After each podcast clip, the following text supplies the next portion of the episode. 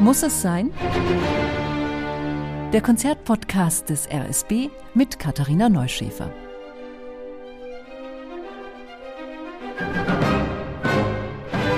Hallo zu einem sehr herbstlichen Podcast, denn euch erwartet ein Konzertprogramm mit finnischem Nebel, der aufsteigt aus der fünften Symphonie von Jean Sibelius, dann Klänge so warm wie die letzten Sonnenstrahlen in den beiden Cellokonzerten von Camille Saint-Saëns und Saint-Saëns, der sorgt auch für den Halloween-Moment in diesem Programm, denn er nimmt uns gleich zu Beginn mit auf den Friedhof. Und es schlägt Mitternacht. Zwölfmal. Allerdings schlägt hier keine Glocke, sondern eine Harfe. Und damit ist der Totentanz eröffnet, also der Danse macabre. Und so heißt das Stück ja auch. Worum es geht, erklärt schon der Titel. Wir sind mitten auf einem Friedhof und der Tod selbst spielt mit seiner Geige zum Tanz auf. Na, ob der Tod sein Instrument da etwa schlecht gestimmt hat? Bei der Uraufführung 1875 kam das Stück nicht besonders gut an und später wurde es sogar ausgepfiffen. Vielleicht hat's ja an der verstimmten Sologeige gelegen. Aber bitte, das soll so klingen.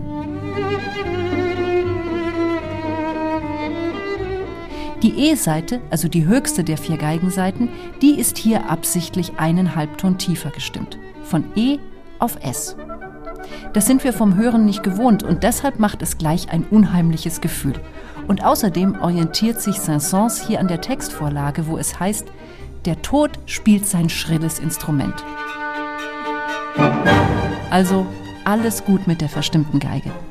Übrigens, das, was die Geige da spielt, diese verminderte Quinte von A auf S, die taucht immer wieder auf, im ganzen Stück.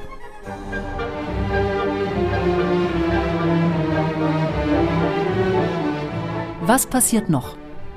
Im Gedicht Fraternité, Egalité von Henri Casalis geht's inzwischen so richtig zur Sache auf dem Friedhof.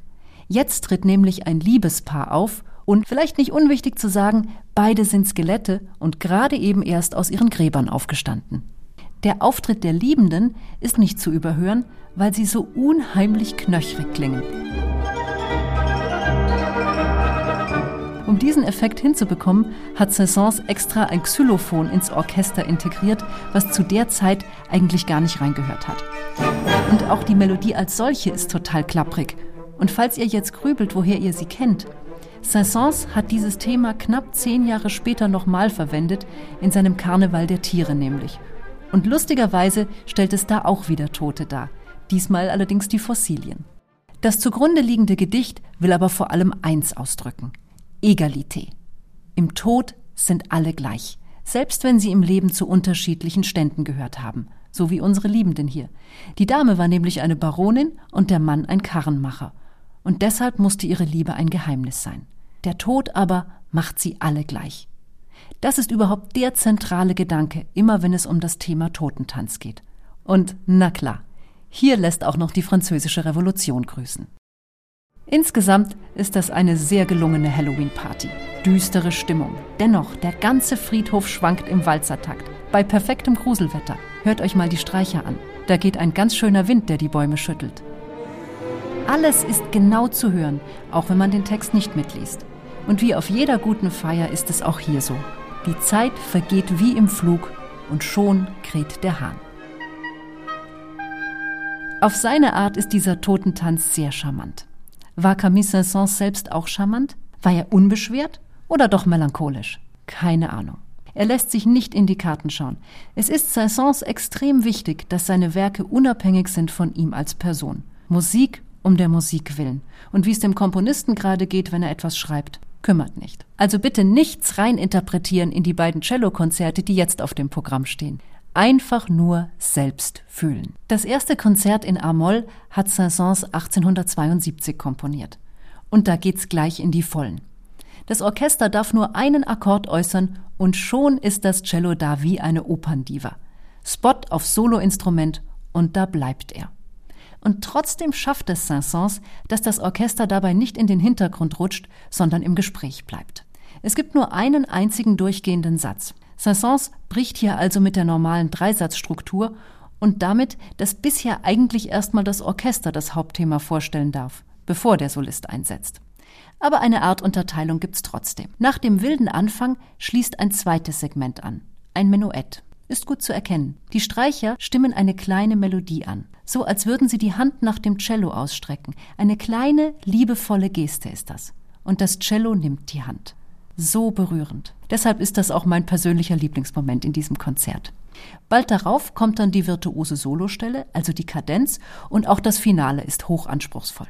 Dieses Cellokonzert gehört zu den großen Werken des Repertoires, auch deshalb, weil es dem Solisten oder der Solistin so viele Möglichkeiten bietet, ihr Instrument singen zu lassen. 30 Jahre später schreibt Saint-Saëns sein zweites Konzert für Violoncello und Orchester in D-Moll. Und über dieses Konzert sagt er selbst, der Schwierigkeitsgrad des Werkes ist viel zu hoch, als dass es den gleichen Erfolg haben könnte wie mein erstes Cellokonzert. Tatsächlich ist es nicht ganz so oft zu hören und es ist deutlich moderner. Aber wenn man das Glück hat und es steht auf dem Konzertprogramm, dann würde ich sagen, es muss sein. Diesmal haben wir es mit zwei Sätzen zu tun. Das ist ungewöhnlich. Diese zwei Sätze sind aber auch wieder in Abschnitte gegliedert. Also so ganz kommt Saint-Saëns dann doch nicht weg vom klassischen Aufbau eines Instrumentalkonzerts. Denn wie gewohnt geht das Konzert schnell und bewegt los und dann kommt der traditionell lyrische Teil.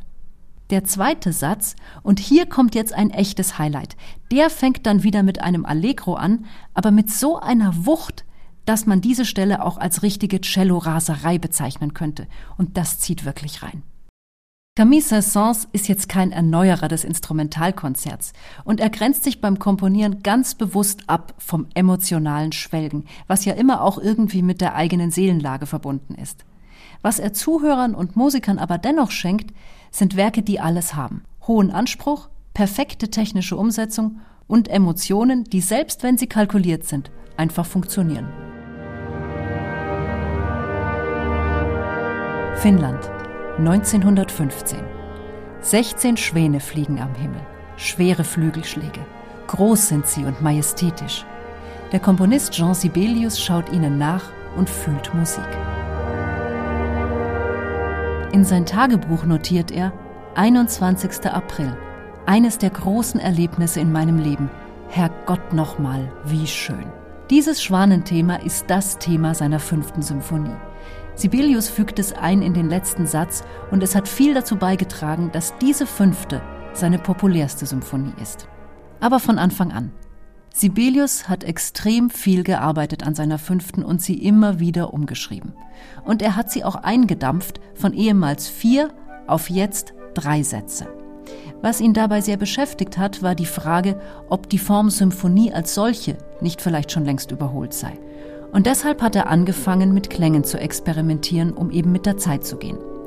Was rauskam, sind zum Beispiel Themen, die aus kleinsten Bausteinen, wie etwa aus einem Intervall bestehen und aus denen dann ein ganzer Satz heranwächst.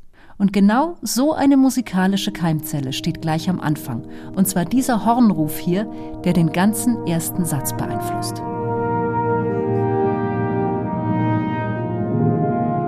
Flöten und Oboen nehmen das auf und es entwickelt sich eine Melodie. Und knapp zehn Minuten später können wir dann bewundern, was aus diesem kleinen Hornmotiv gewachsen ist.